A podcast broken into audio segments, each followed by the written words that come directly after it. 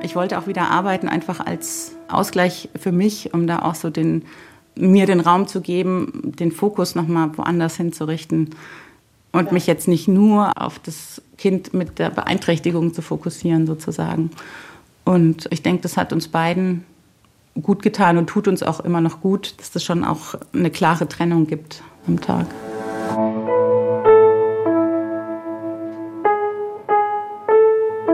Eltern ohne Filter. Ein Podcast von Bayern 2.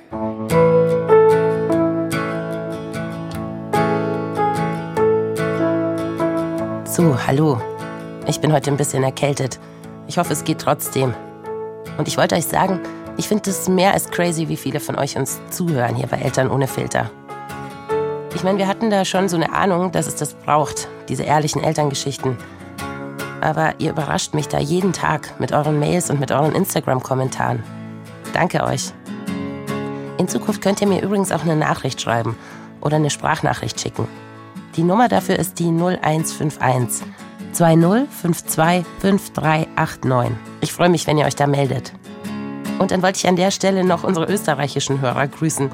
Ich freue mich total, dass ihr auch dabei seid. So, Jetzt geht's aber los mit der zweiten Staffel und zwar mit Steffi. Die ist Vereinbarkeitscoach und ihr werdet bald rausfinden, warum sie vielleicht besonders gut weiß, wovon sie redet. Und eigentlich erzählt sie euch gleich zwei Geschichten, die aber ganz viel miteinander zu tun haben. Ich bin Steffi Poggemöller, bin zweifache Mama von zwei Jungs und lebe vor den Toren Münchens sozusagen. Bin Wahlmünchnerin, und bin jetzt hier mittlerweile schon seit über 15 Jahren. Ich arbeite als Coach und Beraterin für Vereinbarkeitsthemen, für Wiedereinstiegsthemen und berufliche Neuorientierung. Steffi und ich, wir haben beide zwei Söhne. Ihre sind acht und fünf und meine sind acht und vier. Und dann haben wir noch die gleiche Geschichte, nämlich dass wir aus der Innenstadt in die Vorstadt von München gezogen sind, weil wir uns mehr Platz für die Familie gewünscht haben. Steffi ist 40, ich 38. Und wir sind beide der Meinung, dass die einzig wahre Marmelade im Krapfen Hagebutte ist, also Hiffenmark. Das liegt an unseren fränkischen Wurzeln. Und noch was haben wir gemeinsam. Als wir das erste Mal Mama wurden, da waren wir eigentlich ziemlich allein mit dem Thema. Ich hätte mir damals irgendwie jemanden gewünscht, der mich so berät bei all den Fragen, die so aufkommen beim Thema Wiedereinstieg. Ich war so eine der ersten bei uns im Freundeskreis, die Kinder bekommen hat. Und da hatte ich jetzt gar niemanden so richtig zum Austauschen. Steffi arbeitet damals in einer größeren Firma im Online-Marketing. Sie hat eine Führungsposition. Und ihre Arbeit ist ihr ziemlich wichtig. Ihre Freizeit aber auch, sagt sie. Ich wollte schon mitbestimmen und mitentscheiden können auf einer guten Ebene, aber so, dass einfach alles handelbar ist, ohne dass mich der Job jetzt total vereinnahmt und auffrisst. Ja. Was war so der Anteil von Freizeit und Job in deinem Leben? Vor den Kindern? Vor den Kindern. Ähm, was habe ich so gearbeitet? Na, ich habe sagen, ich habe so 50 Stunden die Woche gearbeitet. Aber wir hatten wirklich ein total nettes Team. Also wir haben auch privat viel gemeinsam unternommen, haben auch Firmen-Events gemacht und so. Also das ist dann auch so ein bisschen ineinander übergegangen, sagen wir es so. Eine Businessfrau, zumindest im Kundenkontakt. Mit Hosenanzug und Bluse und mit Reisetätigkeit. Obwohl mir Steffi jetzt hier an ihrem Küchentisch ganz entspannt in Jeans und T-Shirt gegenüber sitzt. Zwischen uns steht eine Kanne Ingwertee. Kann ich sie mir trotzdem super in einem Hosenanzug vorstellen? Ja, also ich muss sagen, dieses Beraten und im, im Austausch mit den Kunden sein und Marketingkampagnen, also es war im Bereich Online-Marketing, wo ich gearbeitet habe, Marketingkampagnen zu entwickeln und so zu überlegen. Ne? Also wie finden wir eine Lösung für das Problem? Also in dem Bereich habe ich mich schon immer total wohlgefühlt. Dann fällt bei Steffi und ihrem Mann die Entscheidung für das erste Kind. Ihr Mann hat sich gerade als Unternehmensberater selbstständig gemacht. Und so ist klar, dass Steffi in der Elternzeit den Hauptteil übernimmt. Eine wissentliche Absprache, sagt sie, sei das gewesen. Und auch beim Wiedereinstieg in den Job, nach einem Jahr Babypause, gehen Steffi und ihr Mann ziemlich strukturiert vor. Also wir haben dann angefangen darüber zu reden, so ein halbes Jahr bevor ich wieder eingestiegen bin, wie wir uns sozusagen danach aufstellen. Also wer dann wie viele Stunden macht, wer dann den kleinen eben, den damals noch kleinen, jetzt großen abholen kann. Wir haben uns auch direkt dafür entschieden, dass wir uns auch eine Unterstützung suchen. Also wir haben hier beide keine Eltern vor Ort und haben uns dann über einen äh, Verein in München eine Leihoma organisiert die wir uns ausgesucht haben. Und das war ein Perfect Match von Anfang an. Und mit wie vielen Stunden bist du zurückgegangen? Ich bin mit 70 Prozent eingestiegen. Ähm, das sind umgerechnet, ich muss gerade überlegen, bei 40 Stunden. 28 oder so? So, genau, ja, genau. Also ich hatte, habe vier Tage die Woche gearbeitet. Den Freitag, den hatte ich frei. Also das empfehle ich auch immer wirklich allen, wenn es möglich ist, sich irgendwie einen freien Tag zu suchen, egal ob das der Freitag ist oder ich kenne auch das Mittwochsmodell, dass Mittwoch irgendwie auch ein guter Tag ist zum Freihaben weil einfach Sachen anfallen, die halt ansonsten unter der Woche, unter der Woche liegen bleiben oder weil halt mal ein Arzttermin ist oder weil man vielleicht auch mal einen Tag braucht zum Hin- und Herschieben. Also das hatte ich mit meinem Arbeitgeber damals abgesprochen, ne? so im Krankheitsfall, dass ich dann mal vielleicht an einem Dienstag zu Hause bleibe und dafür an einem Freitag komme oder so, um da einfach eine gewisse Flexibilität auch zu haben. Ihr merkt, Steffi wechselt in unserem Gespräch immer wieder mal in ihre Rolle als Coach. Aber bevor ich sie dazu mehr frage, will ich von ihr eigentlich wissen, ob sie denn gar keine Schwierigkeiten in ihrer neuen Rolle hatte. Also erst als Neumutter und dann als arbeitende Mutter. Ich kann ja nur aus meiner Perspektive sprechen, aber mir fiel das am Anfang oft schwer. Und wie war dieses erste Jahr, wo du wieder gearbeitet hast? Also auch 70 Prozent sind viel. Dann Kita bringen, abholen, Wege. Wie ging es dir mit dem, beides zu machen?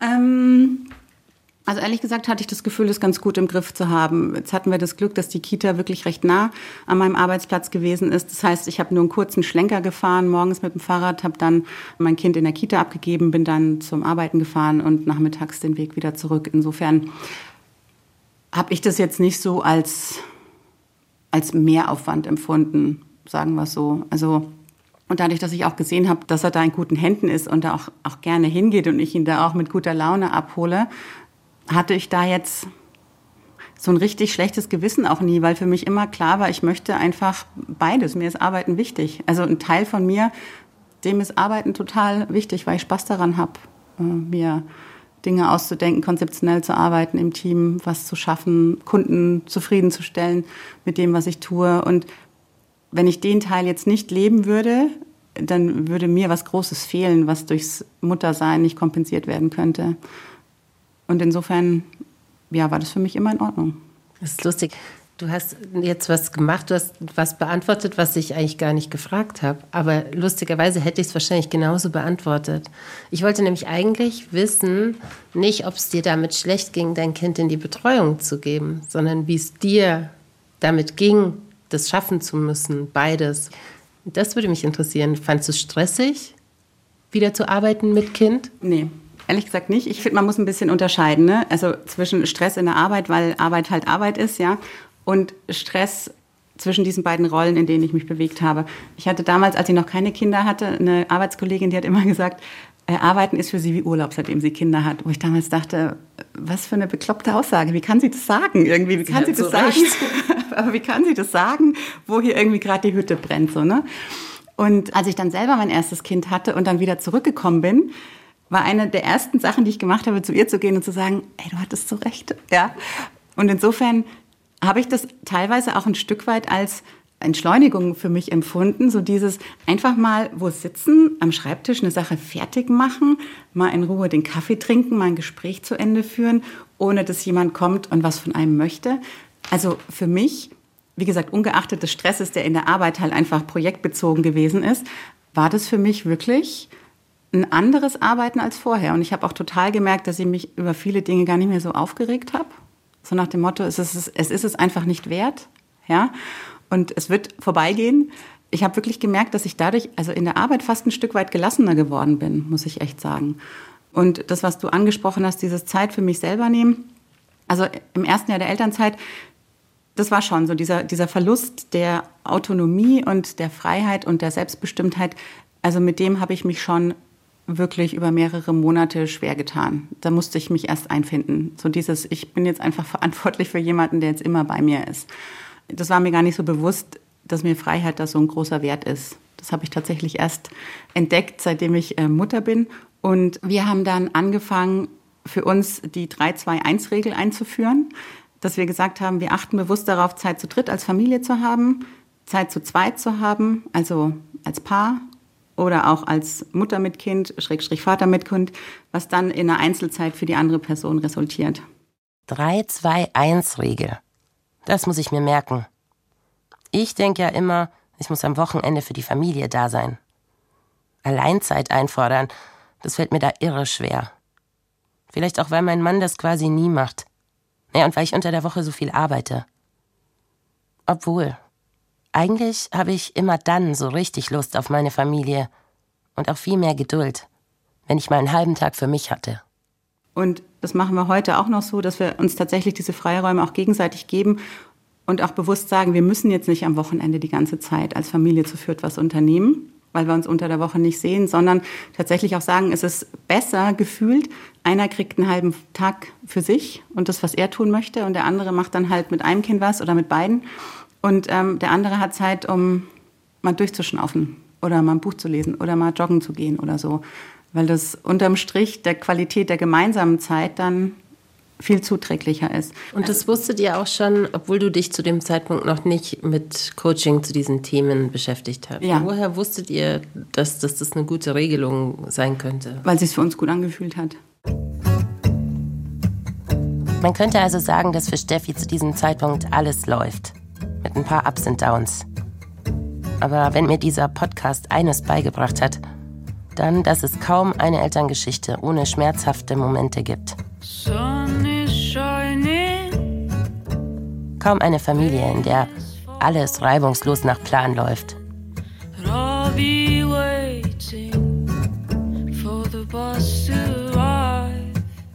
Wie war bei euch die Überlegung dann zum zweiten Kind? Also wusstet ihr, jetzt ist ein guter Zeitpunkt oder wie kam es dazu? Also wir hatten schon beide so das Bild von zwei Kindern und der richtige Zeitpunkt. Ja, wir haben irgendwie gesagt, naja, so zweieinhalb, drei Jahre ist doch irgendwie ein guter Abstand. So, da ist das erste Kind aus dem Gröbsten raus, ist kein Wickelkind mehr und irgendwie kann schon, ne, läuft schon, kann schon sprechen und ja, da hatten wir irgendwie keinen festen Plan, muss ich ehrlich sagen. Wir haben dann irgendwann gesagt, ja, jetzt, jetzt könnten wir es uns wieder vorstellen. So, jetzt haben wir es im Griff, jetzt läuft der Laden und jetzt könnten wir gucken, wie es dann so läuft, wenn ein zweites Kind dazukommt. Steffi wird auch gleich schwanger, erzählt sie. Und dann, genau, dann kam, kam unser zweites Kind auf die Welt und das war dann insofern, also schon ein Einschnitt, weil sich dann erst nach der Geburt, also das zweite Kind kam sechs Wochen zu früh auf die Welt, war auch sehr klein, war dann auf der neugeborenen Intensivstation und da hat sich dann rausgestellt, dass also das halt nicht alles so entwickelt ist, wie es, wie es sein sollte. Und dass es wohl darauf hinausläuft, dass das Kind ja diverse Beeinträchtigungen hat, wo einfach nicht absehbar ist, wie die Entwicklung sich konkret zeigt. Also es war klar, dass es keine in Anführungszeichen normale Entwicklung ist. Und wie war das für euch als Familie? Weil ihr hattet, ja, wie du sagst, keine Familie hier. Das große Kind war dann in der Betreuung oder? Ja, also da war dann schon so, dass ich meine Eltern, die sind dann gekommen und die haben sich dann abgewechselt. Meine Schwester ist dann auch mit eingesprungen, also weil dann ja immer einer von uns also im Krankenhaus war und genau, dann waren es auch so fünf, sechs Wochen, die wir dann so überbrücken mussten, irgendwie bis er dann nach Hause gekommen ist, der Kleine. Und ja, ab da ging es dann so los mit diesen ganzen Therapien, die halt in dem Alter schon möglich gewesen sind. Heute ist Steffis zweiter Sohn fünf. Er hat motorische und kognitive Einschränkungen. Um sich gut entwickeln zu können, braucht er viel Unterstützung. Unter anderem Physiotherapie und Ergotherapie. Wusstet ihr zu dem Zeitpunkt, als ihr das erfahren habt, was es für euch als Familie, als System bedeuten könnte oder bedeuten würde? Dass ihr ein Kind habt, was mehr und engere Betreuung braucht? Also ich sag mal so, dass mm, Du sagst einfach, wenn es nicht geht. Gell? Mhm. Also ich glaube, es ist, oder ich habe es so empfunden, dass es eigentlich so ist, also wie mit, ich sag mal, einem anderen Kind auch. Letztendlich musst du dich ja bei jedem Kind, das in deine Familie kommt, erstmal so einordnen, orientieren. Was ist das jetzt überhaupt für ein Mensch? Was ist das für eine Seele, die jetzt hier so gekommen ist? Was hat das für Bedürfnisse? Was kann das oder was kann das auch nicht? Und das war da ganz ähnlich, nur eben mit dem großen Unterschied, dass das, das was er nicht kann oder noch nicht kann, dass das halt einfach viel mehr ist und dadurch auch viel mehr Förderbedarf braucht und dadurch auch viel mehr Zeit. Also das hat sich tatsächlich erst so über die Jahre gezeigt und war wahrscheinlich auch vorher noch gar nicht absehbar, weil ich sag mal am Anfang ist da der Unterschied gar nicht so groß. Also ob ich jetzt ein Kind mit Beeinträchtigung wickeln muss oder eins ohne Beeinträchtigung. Also ja, das ist egal, sag ich mal. Die Kinder sind sowieso total von dir abhängig. Genau, die Kinder sind eh total von dir abhängig und, und können am Anfang jetzt erstmal nichts, ja, mal ganz so salopp gesprochen. Und aufspalten tut sich das ja dann erst so mit dem Entwicklungsschritt des Laufens und, und, ne, und allem, was damit so verbunden ist, was dann auch so den Spracherwerb und sowas angeht. Wie war das für euch, in so sich so vielleicht zu verabschieden von der Vorstellung dieser Familie mit zwei Kindern, wo alles super läuft? wo die Kinder irgendwann in den Kindergarten gehen und dann in die Schule? Mhm. Also ein Prozess, weil natürlich immer auf eine gewisse Art und Weise spezielle Lösungen dann erforderlich sind, um, ja, also keine Ahnung, sowas wie, wo kriegen wir jetzt einen großen Kinderwagen her, in den er halt noch reinpasst, ne? weil er halt einfach bestimmte Strecken noch nicht ähm, alleine laufen kann. Und dann so die Frage, was ist jetzt so das Nächste, was ihm helfen kann, so die, ähm, also die Potenziale, die ihm möglich sind zu entwickeln, auch rauszukitzeln, ne? in, einem, in einem moderaten Maß. Denn ähm, ich glaube, viel hilft da auch nicht immer viel. Ne? Natürlich kann man tausend Sachen kann man tun und machen und hier noch und da noch. Aber ich denke, irgendwann muss es dann noch einfach mal sein und ruhen, damit das Hirn überhaupt alles verarbeiten kann und, und eine Pause hat und dann halt wieder neu angesetzt wird. Und da so ja, so das richtige Maß zu finden zwischen Über- und Unterforderung, das ist manchmal so eine ganz schöne, gefühlt eine ganz schöne Herausforderung zu gucken, wo bewegen wir uns da so, dass schon alles rausgekitzelt wird, was rausgekitzelt werden kann. Und wo ist es aber auch so, dass wir ihn nicht dazu bringen, da jetzt in so eine Austherapierung zu laufen, weil er irgendwann einfach sagt, kein Bock mehr. Ich habe keinen Bock mehr.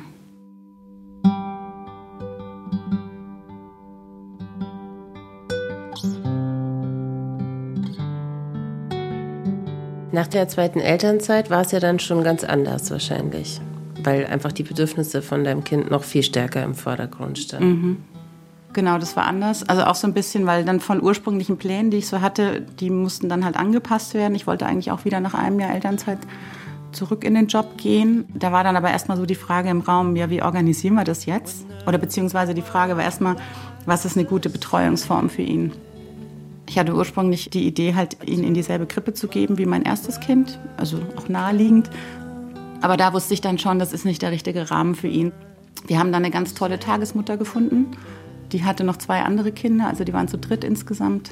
Und das war für ihn, glaube ich, wie zu Hause. Also das war einfach schön und kuschelig und gemütlich und die konnte da auf die individuellen Bedürfnisse aller drei Kinder eingehen. Und ähm, ich wollte auch wieder arbeiten, einfach als Ausgleich für mich, um da auch so den, mir den Raum zu geben, den Fokus nochmal woanders hinzurichten und mich jetzt nicht nur auf das Kind mit der Beeinträchtigung zu fokussieren sozusagen. Und ich denke, das hat uns beiden gut getan und tut uns auch immer noch gut, dass es schon auch eine klare Trennung gibt am Tag. So patience, patience, please. When I refuse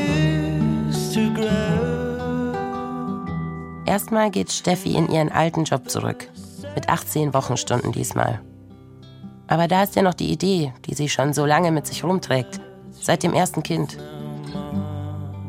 Da hat mein erstes Kind schon den Grundstein gelegt, sozusagen, weil da ging es ja auch schon los dass ich mich so mit der Frage auseinandersetzen musste, wie organisiere ich mich, wie organisieren wir uns, was heißt das ne, für, also für meine Einzelzeit, was heißt das für unsere Paarzeit, was heißt das für die Familienzeit. Also ich finde jetzt völlig ungeachtet der Tatsache, ob jetzt ein Kind beeinträchtigt ist oder nicht, kommen ja schon diese ganzen Fragen irgendwie auf. Ne? Auch so das Thema, wo wollen wir wohnen, wie wollen wir wohnen, wie klären wir unsere Finanzen, wer ist für welche Aufgaben und für welche To-Dos zuständig. Also das ist ja dann alles, was, also was automatisch mit dem ersten Kind mit auf die Welt kommt, sozusagen. Diese ganzen Themen, die es halt vorher nicht gab. Und da geht's ja schon los. Neben ihrem Job beginnt Steffi eine Coaching-Ausbildung. An ihren freien Tagen und auch am Wochenende. Ihr Mann kümmert sich in der Zeit um die Kinder.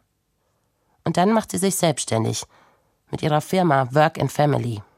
An was arbeitest du denn ganz konkret mit den Klienten und Klientinnen, die zu dir kommen? Was wünschen die sich von dir? Also es geht tatsächlich also häufig um das Thema ja, Aufgabenverteilung. Wie strukturieren wir uns als Paar? Und da finde ich es immer einen total hilfreichen Gedanken, solche Absprachen auch nicht als in Stein gemeißelt für die nächsten zehn Jahre anzusehen. Also ich finde, die Planungszyklen im Alltag mit Kindern, die sind einfach viel kürzer da ist so, würde ich sogar fast sagen, ein Jahr schon sehr lang, ja, weil ja einfach ständig was passiert. Das ist irgendwie der Wechsel von der Krippe in den Kindergarten, in die Schule. Und es sind ja alles Wechsel, die dann wieder Veränderungen mit sich bringen, weil sich die Betreuungszeiten ändern, weil es vielleicht am Anfang keinen Hortplatz gibt, weil das Kind irgendwie Anlaufschwierigkeiten in der Schule hat und auf einmal Unterstützung am Nachmittag in Sachen Hausaufgaben braucht. Also das ist ja kein starres System, so ein Familienkonstrukt, sondern was, was ständig in Bewegung ist.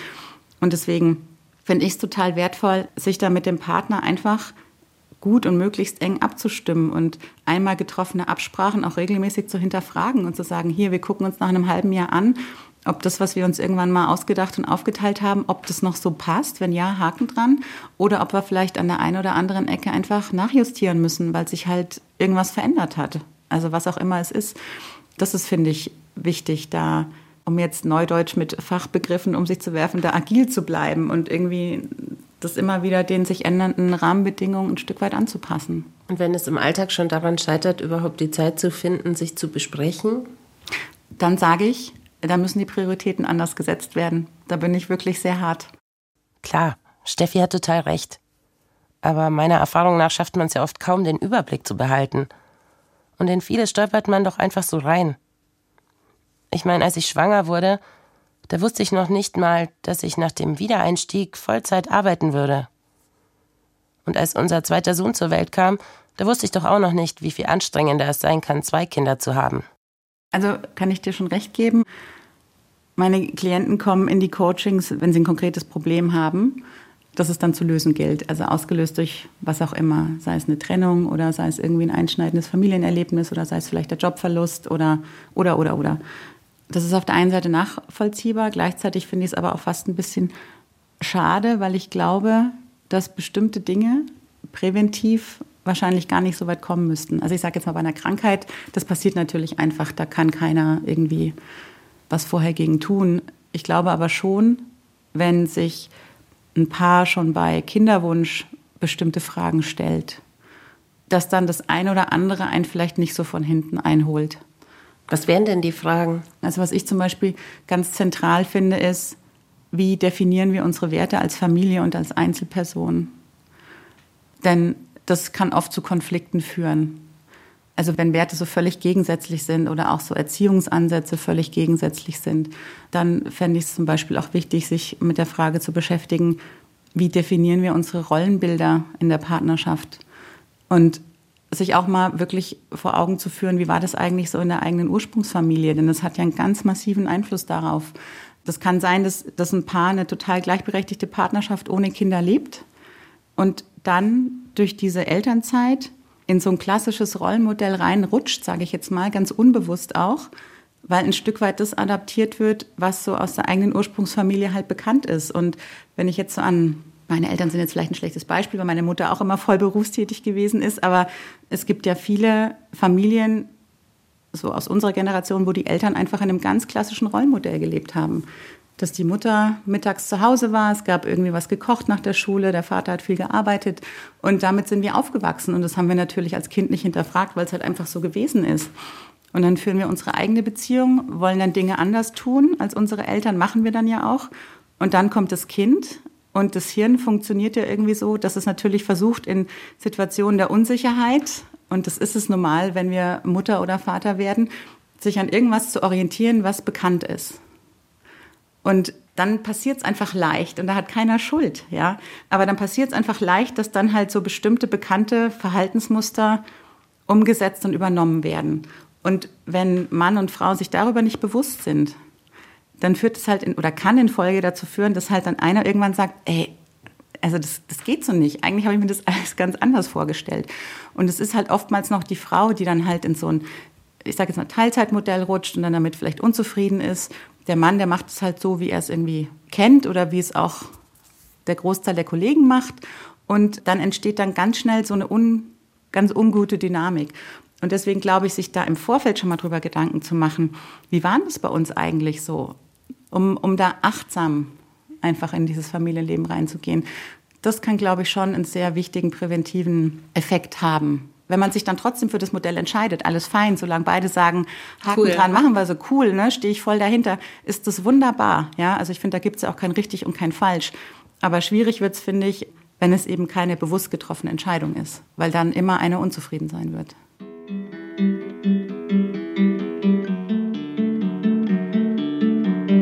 Naja, und dann, sagt Steffi, müssen beide Partner eben reden und sich absprechen und neu verhandeln. Immer wieder. Am besten ganz konkret die Aufgaben aufteilen, rät Steffi. Sie und ihr Mann etwa sprechen sich jede Woche neu ab, weil sie ja beide selbstständig sind und viele Termine haben.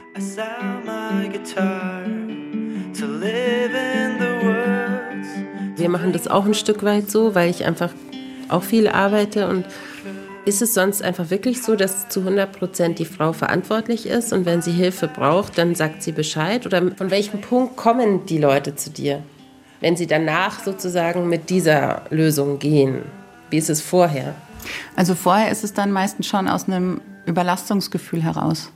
Also dass die, hauptsächlich die Frauen dann einfach merken, mir wird es jetzt zu viel. Ich, ich mache alles gefühlt so. Ich gehe zum Arbeiten, ich kümmere mich im Haushalt, ich kümmere mich um die Kinder, ich kümmere mich um, um irgendwelche anderen Befindlichkeiten. Und das mündet dann oft ja in einem Gefühl der Überforderung und der Überlastung. Und da dann die Frage, wie komme ich da raus? Wie komme ich da raus, dass es sich wieder leichter anfühlt, dass ich dann nicht mehr mich so unter Druck fühle, dass ich am Nachmittag nicht so angespannt bin, dass ich vielleicht die Kinder nicht so schnell anmaule, wenn mich irgendwas nervt oder so. Und da gucken wir dann, wie sich ein Plan entwickeln lässt, um da einfach mehr Luft und Raum für andere Sachen zu schaffen. Hättest du die Männer dann auch gerne da sitzen? Ja, ehrlich gesagt, ja. Ich weiß nicht, ob das Thema Coaching oder vielleicht auch ne, Therapie, um das jetzt mal ein bisschen größer zu machen, ob das so, so negativ behaftet ist. Ähm, aber ich würde mir das wünschen, also dass auch tatsächlich da mehr Männer kommen, denn natürlich ist es leichter, mit einem Paar was zu entscheiden und das in Kombination zu machen. Ich denke, dass das weitaus fruchtbarer im Ergebnis und tragfähiger dann ist, absolut, ja. Auch bei Steffi ist die Erfahrung also eher so, dass die Frauen sich Gedanken machen und sich coachen lassen und ihren Männern dann die neuen Erkenntnisse mit nach Hause bringen und die dann zur Umsetzung überreden müssen und dabei noch jede Menge Kompromisse machen. Das klingt ziemlich anstrengend. Es erfordert Geduld, natürlich. Das ist auch oft ein Thema. Ne? So dieses, ah ja, ich mache schnell selber, dann ist es, äh, dann ist es einfach schneller fertig. So, ja. Das ist dann auch so wieder so die Frage, ne? auch immer zu gucken, wenn Dinge sich so eingespielt haben, dann sind ja nie nur die anderen schuld, in Anführungszeichen, sondern man selber trägt ja auch einen bestimmten Teil dazu bei. Und wenn es mir schwerfällt, loszulassen und Dinge abzugeben, führt das natürlich in der Konsequenz dazu, dass ich sie irgendwann alleine mache, weil ich niemand anderen mit einbinde. Ich bekomme aber auch die Fleißkärtchen dafür. Ihr wundert euch jetzt vielleicht über mich. Aber ich meine das ja nicht böse, sondern ich finde wirklich, dass wir Frauen viel zu fleißig sind. Die meisten von uns sind eben dazu erzogen worden, sich um andere zu kümmern. Mal faul sein. Schwierig. Wir beziehen viel Status als Frauen aus der Tatsache, dass wir ein Familiensystem am Laufen halten. Mhm. Und es ist schwer, den Status loszulassen. Es ist schwer, nicht die zu sein, die alles im Griff hat, nicht die zu sein, bei der man irgendwie vom Fußboden essen kann oder spontan zu Besuch zu kommen. Es ändert sich, aber es ist immer noch da in uns, dass das ein toller Status ist, das gut im Griff zu haben. Ja, wenn das, äh, kommen wir wieder so zum Thema Werte, wenn das für einen selber ein Wert ist, der einem sehr wichtig ist, dann ist ja auch nichts dagegen zu sagen. Wenn das aber nicht so ist. Wenn es nur Zwang ist. Wenn es nur Zwang ist, weil das ein Bedienen von Erwartungshaltung ist, die gar nicht meine eigenen sind, dann wird es halt schwierig. Weil dann ist es ja nie aus einer eigenen Motivation heraus, sondern dann ist es immer was, was mir von außen aufgedrückt wird. Und da auch mal bewusst drüber nachzudenken und zu fragen, warum mache ich eigentlich die Dinge so, wie ich sie tue? Ja? räume ich jetzt irgendwie auf, weil es mir wichtig ist, dass ich ein aufgeräumtes Zuhause habe, weil mir das ein Gefühl der Ruhe gibt, ne, im Sinne von ja, also, optische Ruhe. Ne, optische Ruhe ist auch für mich eine innerliche Ruhe. Dann ist es was anderes, als wenn ich sage, oh, ich muss jetzt aufräumen, denn es könnte ja irgendwie die Nachbarin nachher vor der Tür stehen. Und äh, was denkt die, wenn hier irgendwie die Wäschekörper rumstehen oder so? She fell in love with a mustache, followed him to Madrid. Ja, aber wie schwer ist das eigentlich? Diese ganzen Rollenbilder, die wir verinnerlicht haben, einfach loslassen. Mir fällt das auch schwer. Allerdings weniger beim Putzen und Aufräumen, sondern bei meinen Kindern.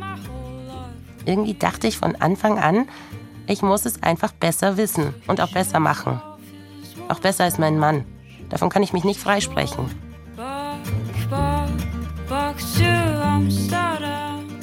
Und dann habe ich ihm viel reingequatscht, auch wenn er allein war. Und ich habe lange gebraucht, bis ich den Schalter im Kopf umlegen konnte und sagen konnte, halt dich da raus. Er kann das so machen, wie er wie er es macht. Ja, ja. Wie erlebst du das? Können die Frauen dann auch loslassen und sagen, okay, Zeit für mich ist jetzt Zeit für mich und ich halte mich dann da aber auch raus? Also in meiner Wahrnehmung tut sich da der Großteil tatsächlich schwer damit. Aber ich bin total bei dir und, und sehe das auch so, dass natürlich die Verantwortung sich nur dann leichter anfühlt, wenn wir sie halt auch zu 100 Prozent abgeben und nicht immer noch mit so einem letzten Zipfel da mit drin hängen und dann doch noch mal kurz sagen, ah, es braucht noch einen Schal oder das fehlt noch beim Essen oder hast du da und daran gedacht? Denn das führt ja dann in der Folge dazu, dass der Partner irgendwann sagt, ja, wenn ich es dir eh nie recht machen kann, dann lasse ich es halt, dann, dann musst du es selber machen. Nur mit dem Abgeben ist es ja nicht unbedingt getan. Was ich aber so ein bisschen perfide finde, ist, dass die soziale Sanktion, wenn was nicht funktioniert, dann ja doch wieder irgendwie bei der Frau landet, weil viele Leute in diesem klassischen Rollenbild denken. Also ich finde es noch schwer, dann auch mit der Sanktion klarzukommen, dass der Partner dann was nicht hinkriegt. Oder mhm. dass die Kinder keinen Schal anhaben. Weil die Erzieherin kommt dann nämlich zur Mutter und sagt, ihr Kind hatte aber keinen Schal an. Ich glaube, das ist ehrlich gesagt ein gesellschaftlicher Prozess, der mit Sicherheit einfach noch ein paar Jahre, Schrägstrich Jahrzehnte braucht, bis der wirklich überall ja angekommen ist. Das ist ja auch so ein bisschen ne, geschichtlich bedingt, wenn man mal so guckt, wie das Mutterbild noch vor 50 Jahren gewesen ist. Das ist ja alles noch keine Ewigkeit. Und das ist natürlich auch was, wo wir wieder beim Thema Rollenbilder und Prägung sind, was einfach in uns allen drinsteckt. Und ja, ich kann mich von bestimmten Gedanken auch nicht frei machen oder die sind da, wo ich denke, so, oh, Steffi, warum eigentlich so und nicht anders? Ich glaube, das ist tatsächlich ein Prozess und so schwer, wie es uns selber fällt, wo wir uns mit dem Thema beschäftigen, so schwer fällt es natürlich auch allen anderen, die sich, oder sogar noch schwerer, die sich halt noch gar nicht mit dem Thema beschäftigt haben und Dinge halt einfach so sagen, weil sie halt schon immer so gesagt werden. Und insofern sehe ich es da auch so ein bisschen als aufklärende Rolle, das dann halt einfach immer zu thematisieren und sich nicht zu denken, oh, jetzt landet es wieder bei mir, sondern irgendwie die Gelegenheit zu nutzen und mal zu hinterfragen und zu sagen, Mensch, ja, warum, wer sagt, dass er einen Schal braucht? Oder mein Mann hat ihn vergessen. Nehmen Sie sich gerne das nächste Mal die Zeit und sprechen Sie ihn an. Also einfach, um das so ein bisschen auch dem Gegenüber zu spiegeln und demjenigen auch die Chance zu geben, sich vielleicht bewusster mit der Frage mal auseinanderzusetzen. Ich denke, da kann jeder von uns so einen kleinen Teil durch sowas dazu beitragen, je nach Tagesform. Manchmal ist es natürlich nervig, klar, aber ich sehe es jetzt mittlerweile eher als begleitenden Prozess, sagen wir es so. Ich muss schon zugeben, Steffi hat eine Ruhe, um die ich sie beneide. Da, wo ich das Gefühl habe, noch richtig viel kämpfen zu müssen, da wirkt sie auf mich tiefenentspannt und zufrieden mit ihrem Lebensentwurf. Auch wenn sie sich das alles nicht selbst ausgesucht hat, natürlich nicht auch wenn sie sich um die Zukunft, vor allem ihres Kleinen, manchmal Sorgen macht, wie sie erzählt. Wie wird's mit der Einschulung klappen? Und wird er in der Schule dann genug gefördert werden? Wie selbstständig wird er mal leben können? Aber Steffi ist zuversichtlich. Und sie sagt, dann müssen wir wieder darüber reden und uns neu organisieren. Wächst man da dran auch? Also an so einer, werden manche Sachen einfach leichter, weil man sie. Ja, definitiv. Also wenn ich so zurückdenke, irgendwie so an den Anfang, als er auf die Welt gekommen ist, also da hatte ich von äh, Pflegegrad, Pflegestufe, wie es damals noch hieß, und Hilfsmittel und Behindertenausweis und so. Also das waren für mich böhmische Dörfer, ja. Also hatte ich mal irgendwie gehört, aber war natürlich jetzt nichts, womit ich mich jetzt intensiv beschäftigt habe und sich da so reinzufuchsen, war ich ein Stück weit zu gezwungen. Das hat schon Kraft und Zeit und Energie gekostet. Und ähm, das ist jetzt schon einfach leichter, weil es jetzt es ist halt so Daily Business, sage ich, ne? Also mittlerweile. Aber das, auch das war ein Prozess, auf jeden Fall, ja. Und mit einem Plan verbunden. Und mit einem Plan. Also das ist wirklich so, ohne Plan ist es schwierig zu machen, einfach weil bei vielen Dingen die Vorlaufzeiten zu groß sind. Und dadurch, dass ja auch immer irgendwelche Ämter mit eingebunden sind oder irgendwelche Arztberichte erforderlich sind. Also so dieses vorausschauende Denken, das musste ich ein Stück weit einfach lernen, weil es ansonsten organisatorisch gar nicht möglich gewesen wäre, um alle Fristen, die es bei bestimmten Dingen gibt, einzuhalten. Ja. Warst du vorher auch schon ein strukturierter Mensch? Ich würde sagen ja, aber ich habe die Kompetenz ausgebaut. Da kann ich mir nur was von abgucken. I stop and wonder how this happened after all. It's been coming. So what should we do? Do you think we can end this contest? Take each other's hands and get back to the surface. Then let's quit this contest and get back to the surface. Eltern ohne Filter ist ein Podcast von Bayern 2. Produziert hat Anja Beusterin. Die Redaktion hatte Antonia Arnold. Unser Titelsong ist von Dobré und die Musik in der Folge von Sarah T. Musician und Lost Name. Wenn ihr eure Erlebnisse als Eltern mit uns teilen wollt, dann folgt uns doch auf Instagram, Eltern ohne Filter. Oder schickt eine Nachricht auf die 0151 2052 5389. Und nächste Woche da rede ich mit Felix, der als Papa ohne Plan auf Instagram unterwegs ist. Er hat mir erzählt, wie schwer es ihm seine Erfahrungen als Sohn machen, die eigene Vaterrolle zu finden.